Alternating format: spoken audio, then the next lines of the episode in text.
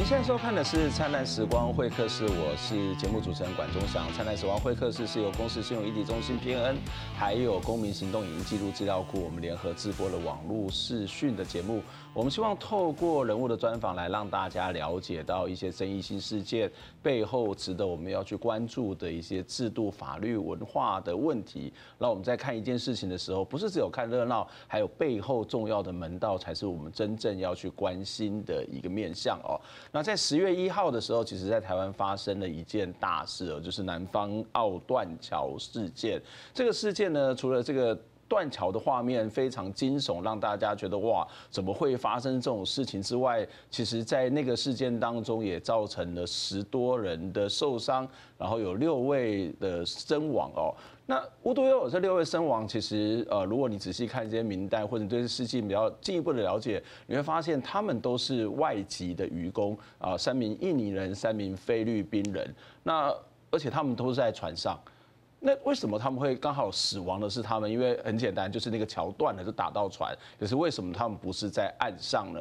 所以这一件事情发生之后，也让大家在持续的、慢慢的去关注到，到底台湾的这种所谓的境外的渔工，或是所谓境内聘雇的渔工，他们到底活在一个什么样世界？到底活在一个什么样的工作环境当中？在过去的节目当中，虽然也跟大家谈到了这些呃渔工的处境，不过我们今天要更详细的来跟大家分析。来讨论这些问题，所以今天在节目当中跟大家邀请到的是呃宜兰县渔工职业工会的秘书长李丽华来跟我们讨论这个话题。丽华你好，你好，大家好。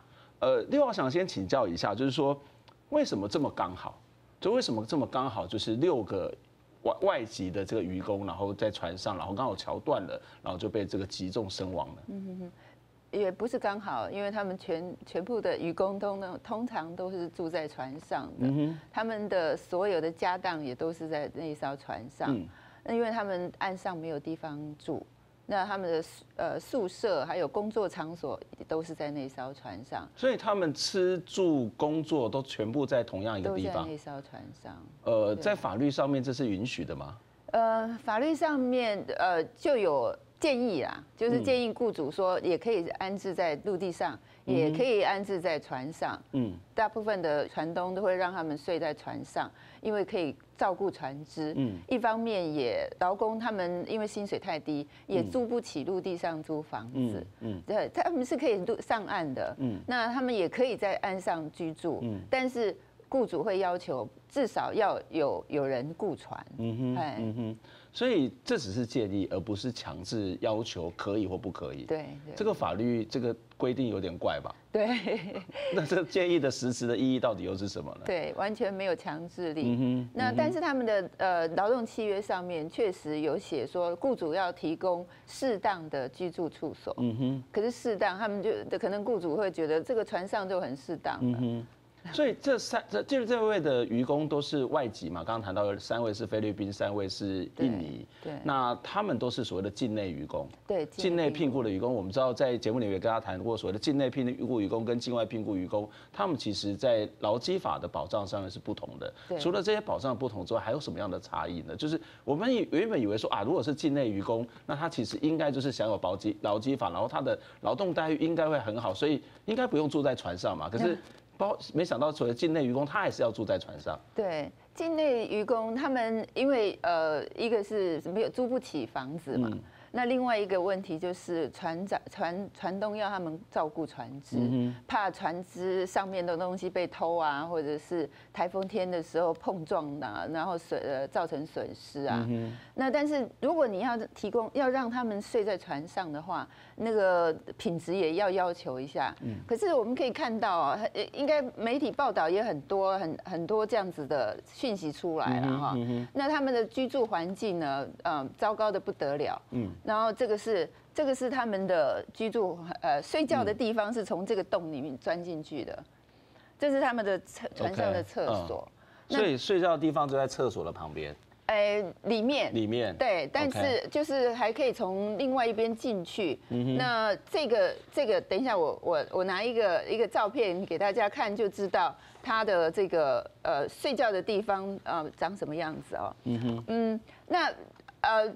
大小船只哦有差别啦，但是嗯呃，它的这个环境都都是差不了多少的。嗯、在法律上面会去规定说，他的居住的地方，刚刚讲说在他必须提供居住的地方，但是也没有限定一定是在船上或者在船下，但是在船上有一些相关的法规嘛，例如说它的空间要多大啊，这些东西吗？对，有也是有规定。对，他们有一个叫做外国人生活管理。呃，照顾计划书，照顾计划书里面它就有规范说要多大的空间，嗯、但是这样子的环境，这样子的睡觉空间是不合不合规格的。不合规格是它不符合法规，还是不符合这个？那个呃，对，不符合那个办法而已，就是那个那个办法。但是没有，其实也没有真正的强制力，就是说不能应该要的，它它只是一个建建议。它也没有法则，只是建议。对。那这个法律到底有什么意义？对，而且这个这个是呃，就是他们在聘雇劳工的时候，雇主可以自己评分的。嗯哼，那就说哦，你的你的工作，那你的睡觉居住环境是不是符合规定和符合这个标准啊？打勾就好了。嗯哼。可是后来这个劳工单位也不会去查，所以他也不会去做劳动检查吗？不会，不会，完全都不会。所以他自己自评，那觉得 OK 就 OK。对对对，如果是这个居住空间的话，可是如果劳动检查的话，这个是安全设备的话，他们会去检查。嗯哼。那检查是怎么检查呢？他有安全设备，就是救生衣。嗯。救生衣呢，就是备在那里，准备在那边给查检查员检查。嗯哼。但是不能穿。嗯。呃，雇主是禁止他们穿救生衣的。为什么？因为那个会妨碍作业，OK，那个速度会变慢，嗯哼，对，所以最近有有一艘呃有两艘船渔船被撞断了，然后人都失踪了，对，然后救生衣都飘在海面上，嗯哼嗯哼，那就是意思是他们都没有穿上救生衣在外面作业的时候，那这件事情有雇主受到处罚？嗯，没有，也没有，有 劝导。那么我们.我们上一次开了记者会，去向劳动部那边去申申诉嘛。嗯。那因为我们有一个渔工，他之前他是呃就是植栽手指手手指头受伤，对那呃那个船东就一直要逼他上船，嗯、他说一只手也可以工作。嗯哼。然后后来就他休息了一个礼拜，嗯、我我打电话去劳动部要求他让他休息一个一个礼拜之后，嗯。手指头受伤的地方放线了以后，嗯又把他逼上船去工作。后来呢，就过过几天，大概八月初的时候，那艘船出去以后就没有回来，嗯就是被撞撞翻的那条船。嗯嗯。啊，那在呃这个这个后来我再打他的电话，一直都没有通了。嗯。他之前受过职灾，然后后来又又又。所以这个人去哪里了？失踪了。就失踪了，就海上失踪。那他不需要去做任何的登记，或者是再去追查吗？有有有，现在就是在劳动部那边，呃，劳工单位那边，他们要再去追查。嗯、就是失踪了这呃一年之后，嗯、如果宣告死呃死亡，一直没有找到尸体的话，嗯、就就会宣告死亡。嗯，死亡之后才可以宣告死亡之后才可以去请领那个劳资劳保的那个赔偿。我这这样子一开场这样讲，我都觉得很多事让我觉得无法无法理。解或是不可思议的事情。我们知道，这个其实在一两年前，其实，在台湾也这个本岛上面发生这个所谓，因为厂住没有分离嘛，所以因为发生了大火，导致这个呃这个外籍的移工，他们其实就在在这个工厂里面，也是他住的地方就会被烧死嘛。对。所以其实现在很多的移工团体都在提倡所谓的厂住分离。可是以现在这种刚刚谈到那几张图片，就是厂住它就没有分离。对，那除了这厂住分离，不分离当然会变成是说，我随时都在 on call 嘛。我随时都在 stand by，我随时都必须要准备工作。另外一个就是刚刚谈到的，就是可能如果发生火灾，或是刚刚谈到呃这个桥段呢，它就是会存在的很严重的这个所谓的生命安全的这种所谓的危害。那除了这些问题之外，他们在一般日常的生活工作当中，不管是这个境内渔工或者境外渔工，他们会有什么样的这个所谓的呃遇到什么样的风险或者遇到什么样的问题呢？对，像这一位那个。Elsona，他这次也是罹难者之一。那他在呃去年的八月的时候，他在船上工作，那这个机器手被砸下来，砸到他的头、手跟左脚。那那那个时候他受伤也蛮严重的。那就是因为在海上作业的时候的的风险之一，就是那个机器手被可能老旧，嗯然后砸下来。对。那另外一个呢，他这个这个。他是在在船上啊、呃，就是在这个阶梯它上面是居住住宿的地方，然后他要下来要去上厕所，哇，这阶梯很陡哎，很陡，很陡。那几乎是快九十度了吧？而且这个这这个很小的这个对对对，它脚踏的地方是很窄的，嗯，所以他从这个第二阶的地方就掉下来，然后他脚呃左脚就受伤了。那受伤了之后呢，他那一年他好像是十月，去年十月份受伤，嗯，那一直到嗯两个月之后，他才来找到我们，我来我来帮忙。那帮忙的时候，他他那个时候他一直在啊跟呃雇主争争取他的全额的薪资。但是雇主都没有给他全额的薪资，他都好像给他给他呃二分之一还是三分之一这样子的薪水。嗯那每一个月都还要再去去医院去拿医师的诊断证明。嗯那后来我就帮他申请，就是呃去检呃劳动检查员去检查他这个劳动环境，可是隔了好几个月了，嗯那个他也查不出什么东西。嗯但是劳动检查员去查的时候，这个楼梯还是这样子啊。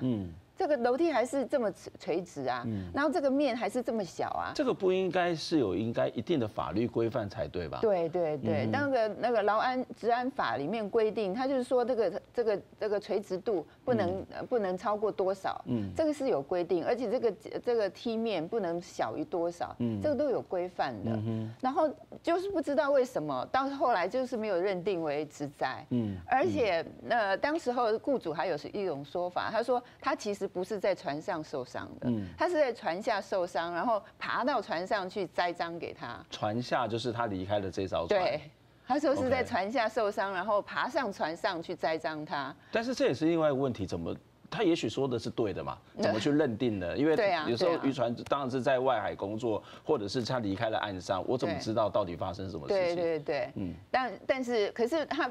哦，没有，他那个那艘船那个时候是靠岸的，OK，没有出港的。嗯，这就是为什么他那个老简那边他们也还是有在讲，还是有在讲说，其实那个那个船没有开出去的话，没有在作业的话就不算职灾。你是说他船没有开出去就不算职灾？这是老简，他就一直待在船上。对，可是他不知道，他们就每天都是在船上，不管是生活还是。呃，工作都是在船上，嗯、哼我就有点担心这一次的断桥事件，嗯、他们没有出港，嗯、也不是在作业当中，嗯、会不会被认定职灾？嗯，不过这次林佳龙部长会说一个人会赔偿五百万嘛？这五百万是怎么计算出来的？就是我们当然知道，因为死亡，所以他可能会有这个所谓提高抚恤。嗯、那在一般的职灾的认定或者是在赔偿上面，也会是这一种所谓的呃感觉，或者是它的。应该讲说，它的基本的标准到底是什么？嗯，职灾它有职灾的认定，就是说，呃，如果是职灾的话，它应该它可以拿到四十五呃四十个月的这个。呃呃，平均工资的这个给付，嗯嗯、然后再加上五个月的丧葬给付，如果死亡的话，那就还有五个月的那个丧葬丧葬津贴。嗯、那所以这样子算起来，因为他们基本工资才两两呃两万三千一，两万三千，那算起来大概一百多万。一百多万。那为什么这次会有一个五百万的？他这个是国赔的部分，是国赔。对。但是我觉得他也讲得太快了，因为国赔。还还要看这些呃，在他们的国家是不是有平等互惠的原则，然后再一方面就是他还没有跟家属讨论过。我那天听到第一个家属来的时候，那个 Jake 的太太来的时候，他说他其实没有办法接受这个五百万，嗯。因为你要看他的他还可以工作几年嘛。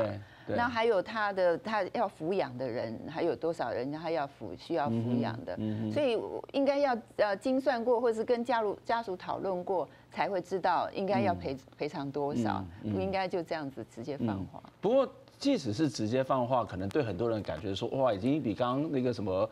一百多万已经好很多了吧？对啊，对啊，对啊，对啊。可是我觉得这个不公平啊，因为你这样子喊出来，好像是在喊价。对，这个是一个比较奇怪的做法。对，那到时候如果他家属不接受的话，是不是舆论就会说，你看你不不知感恩啊，不知好歹，那就是贪得无厌啊？会不会有这样子的情况？嗯哼。当然我们可以看到有很多的这种所谓的职业伤害，或者刚刚看到的环境，或者整个在工作上面各式各样的风险哦。我们待会会再回过头来，就是好，当他们遇到这些风险的时候，当他们遇到这些职业伤害的时候，他们该怎么么办？因为他们是。在在船上，在海上工作，那我们可能随时可以这个打电话求救啊，或者是我们可以到这个相关的劳动机构去这个求援。可是渔工遇到这个问题的时候，他该怎么办呢？我们先休息一下。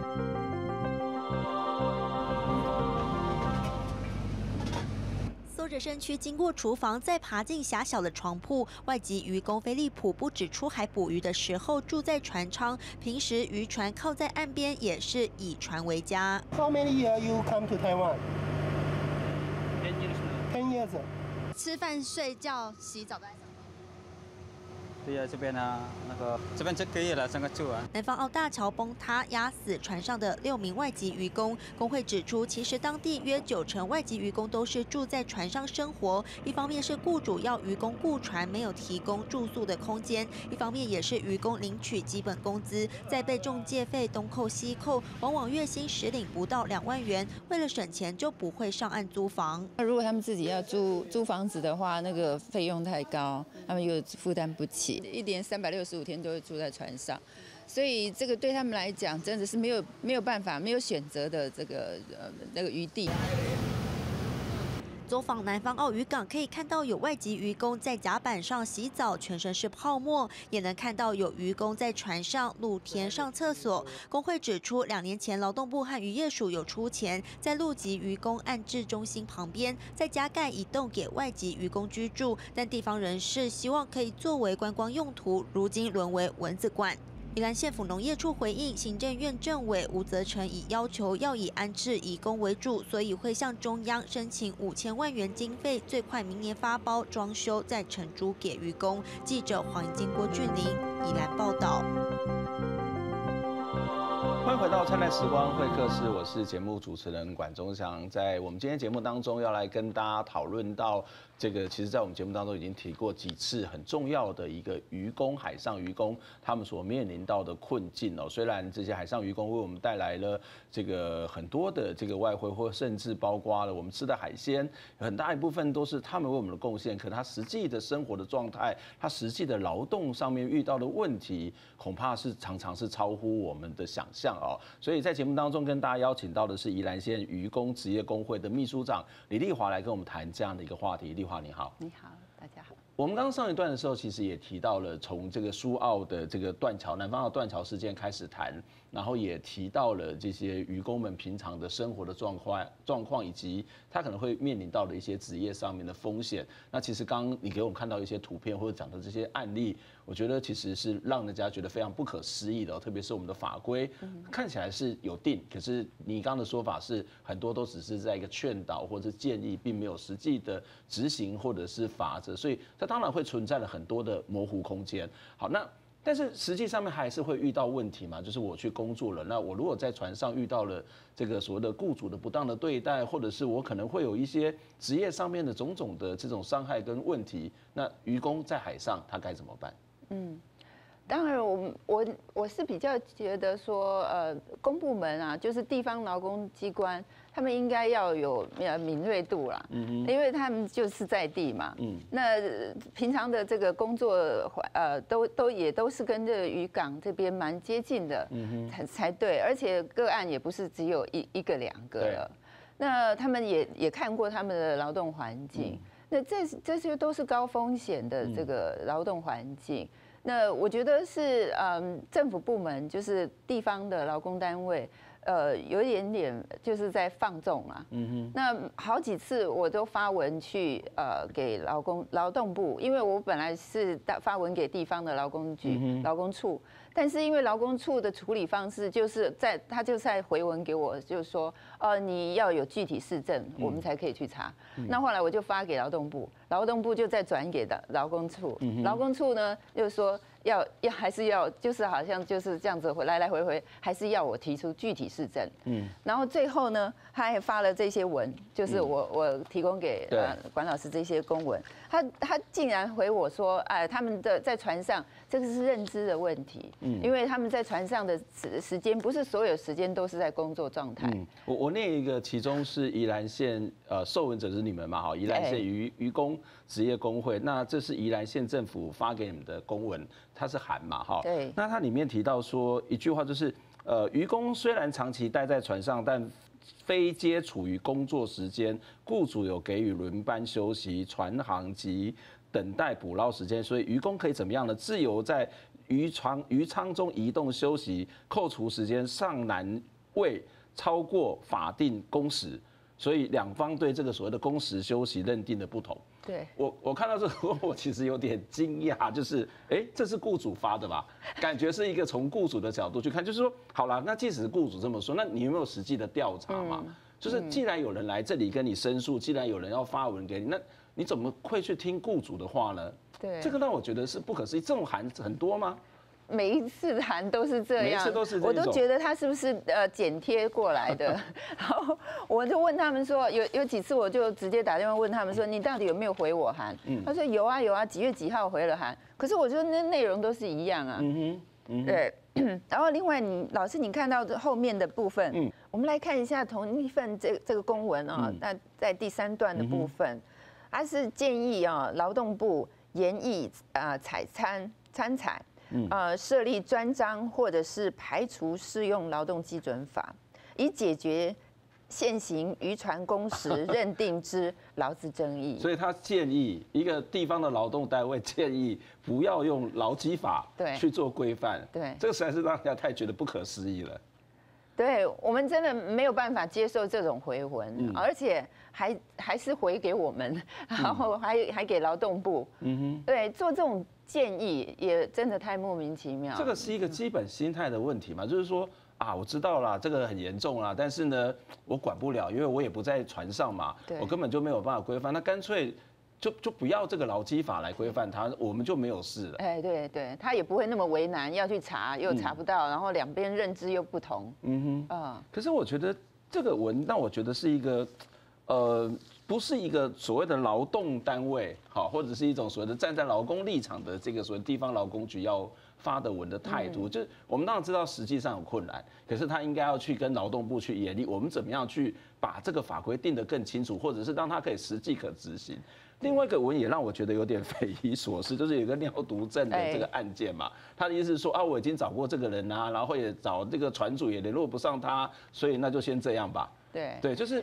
找不到人，找不到这个个案，其实应该有很多的方法，而不是打手机给他，找不到就结束了。对，而且他还留言。嗯，我不知道他留言是留印尼语还是留中文。嗯嗯啊，那我已经告诉他们，我打了一九五五，我说找不到这个呃外劳。这是一个什么样的怎么回事啊？哦，他是呃他得尿毒症，可是一开始的时候他住在医院住了两个礼拜还三个礼拜。嗯哼。那段时间我一直听呃其他的渔工告诉我他的状况，他说他的肾坏掉。嗯。那肾坏掉是怎么状况？后来有一天我就十一月二十三号的时候我就去医院看他。那呃，他自己也不知道怎么回事，然后这边切了一个洞，然后这边又包了纱布，一直开刀，然后后来我就去问那个护理站的护理人员，护理护理师护理人员跟我说他尿毒症，他是尿毒症，现在都要呃呃一个礼拜要洗肾三次，我说哇，那那多久可以好？我就很笨笨的问他多久可以好，他说这个一辈子要这样洗肾，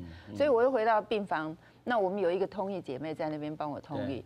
他就告诉他说：“你这个尿毒症，然后呃要一辈子洗肾。嗯、你知道他那个时候真的好像真的判了死刑的人。对，嗯、那后来他就说，我就说那没有关系，你不用担心，我们我们先来帮你找资源哈，看看如果即使要回去的话，我们也要安排好后续的这个治疗，或者是呃洗肾的这个这个这个看那边有没有这个医疗单位可以接手帮忙。然后他就说，那我还是要留下来，先留下来。”然后呃，我我打一九五五，所以他打了申诉电话一九五五。嗯，那他自己打了一九五五去申诉的。嗯，那后来呢，第二天我们就办活动嘛。嗯，那那天我们都没有想到说，哦，他中介会把他带出院，把他办理出院。那第那个二十四号，十一月二十四号是礼拜六。那我们办了活动之后，晚上回来的时候，我们就想说，哎，对哦，他是不是还还在医院，还是被呃被带出来了？嗯。然后我们理事长就打电话，打他的电电话，手机就一个女生接的，就没不是他接的。嗯。我们以为打错电话，结果后来就去对那个电话号码，没错。结果后来再打的时候呢，就没有人接了。嗯。我打电话给中介公司的老板，我问他说，这个外劳在哪里？他说在他在呃我们的宿舍。嗯。我说那电话可不可以交给他？我要跟他讲话。他说不行，他在休息，嗯，就死都不让我跟他接触，嗯、因为他第二天要送他回家，嗯，把他自遣返回家，嗯，所以这个个案后来怎么样？后来就真的被遣返了，嗯、所以那一天，呃，十一月二十四号的，呃，那那一天早上很早，就有一个渔工跟我们说，他被送到机场去。嗯、那我又打一九五五，一九五五就打电话给这个劳工单位，嗯、劳工局处的这个接接接电话的人，他们就打电话试着打电话给这个渔工，嗯、那就没有人接了。所以这个公文上面会说，我们有打电话，有这个呃，就是他们有留言。啊，如果有什么问题的话，你再打电话来跟我们求救。在在还还在还在岸上的时候，在还在这边的时候，还都都没有办法救他了，怎么可能到了机场还有办法救他？如果是这样子的案件的话，以往如果劳工单位找不到一个劳工的话，他们一定怀疑他逃跑。对。可是为什么你没有这样子怀疑？他是不是逃跑？嗯哼。那你知道中中介公司哪一家？你不会去问中介公司吗？嗯，因为你们都找得到中介中介公司，不是吗？对啊。嗯嗯。所以其实这个当然会看到那个基本的一个在面对这种所谓的渔工，特别是境外渔工，不管是境外或境内渔工的一些基本的态度。当然我们知道在行政上面，他的确是有一些困难，可是那个态度让人家感觉是有点挫折的，或者是哎为什么会站在一个保护劳工的单位，怎么会从这个角度，而且。说实在，我们现在节目当中，哎，不是要讲说什么新南向吗？那不是要做这种所谓的国际的这种外交吗？这其实实在是非常非常难看的一件事情。是啊，嗯、我们一再就是这么几年来，我们的工会成立之后，呃，就针对他们的这些个案来讲，或者是呃，就是比较大的像加班费啊，或者是劳保的这这这些议题，每一次跟这个劳工处的这个这个呃。交往哈，就是来往的这个公文上面，你都都会觉得看到真的绝望了，没有没有希望了，我们就只好对劳动部，嗯。可是劳动部呢就只好也也只有只好了，就发文叫他们去查，嗯。那查了之后呢，他们的回文又说啊，你没有具体事证，然后查查无具体事证，没有违法的情事。所以就一直在这边绕圈圈。对，嗯哼。我们回到刚刚一开始的这个个案来看，就是呃，这些渔工为什么会住在船上？是刚刚提到，现在有法令当中虽然有建议，可是它并没有一些强制或是必须有一些罚则等等的这个规定。那可是另外会不会可以有一种做法，就是说，那我们可不可以去帮这些渔工盖一个宿舍？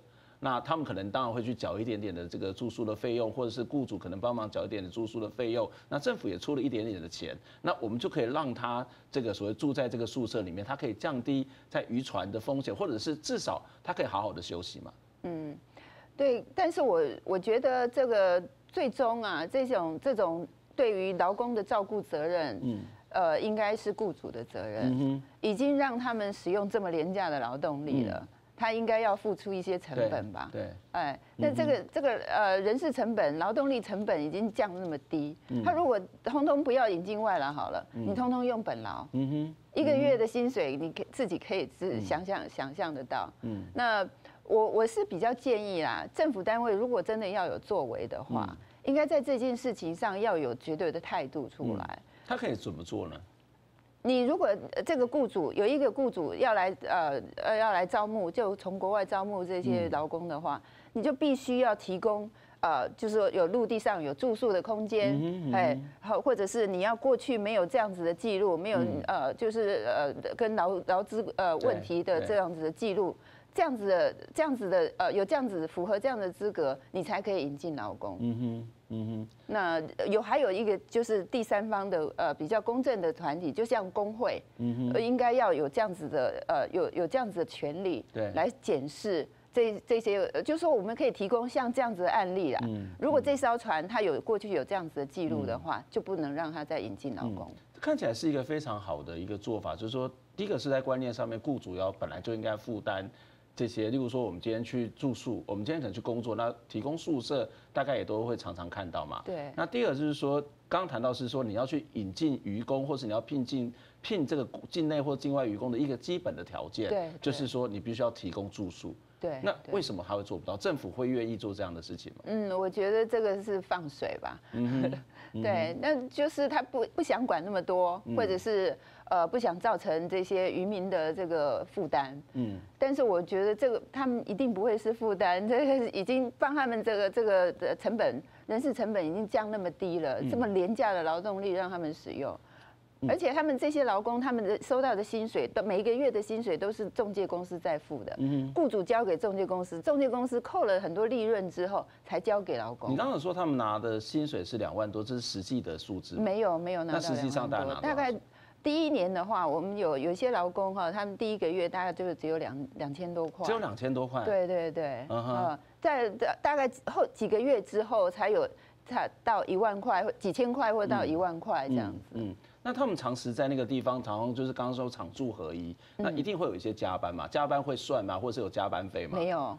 对，也不会有人知道他到底有没有加班。对对，嗯、我们之前有谈过，不然就打卡嘛。嗯。他们又不要，然后是加班，当然你要给人家加班费，不然你就额外再加加几多少。嗯。因为我在英国那边，我有看过他们，我们有一个员工，他到那边去工作，他说每一个月雇主都会加增加三百块美金这样子的加班费给他们。嗯。因为他们很难算加班嘛。对。他就直直接给他们多三百块美金这样子的加班费。嗯。但是其实劳动部对这件事情的态度上面是消极的。对对，嗯，其实这让我想到，其实前阵子刚刚包括 Uber Eat 或者是这种 Foodpanda 这些这样的一个公司出现的时候，大家就觉得说啊，你看给他们帮帮上保劳健保，结果呢这个成本到时候会转嫁到消费者，或转嫁到雇主身上，所以我们就没有办法去享受这么便宜的这种福利。我觉得这个心态是有点类似的，就是我们既然是在享受这些所谓的愚公所带来的好处。那我们本来就应该要负担多一点的责任，我们就应该给他们一些更好的福利嘛。而且这不也不是更好的福利，是基本的福利都达不到。对，这个是很基本的。嗯哼。而且我们一年的这个呃渔业产值那么高。对。都是靠谁？靠这些外籍劳动者。对。所以其实我们的渔工其实已经不是一个在台湾经济奇迹背后的无名英雄，他是在背后被剥削的，恐怕不能够称之英雄吧。刚刚的讨论下来，他根本就是一个奴隶的状态，就是一个奴工的状态。今天非常谢谢丽华来跟我们分享这样的一个议题的，虽然时间很短，但是呢，我们希望未来有机会能够再跟他谈这个话题，因为这个议题实在是太多太值得我们再去探究了。我们下一次空中再会，拜拜。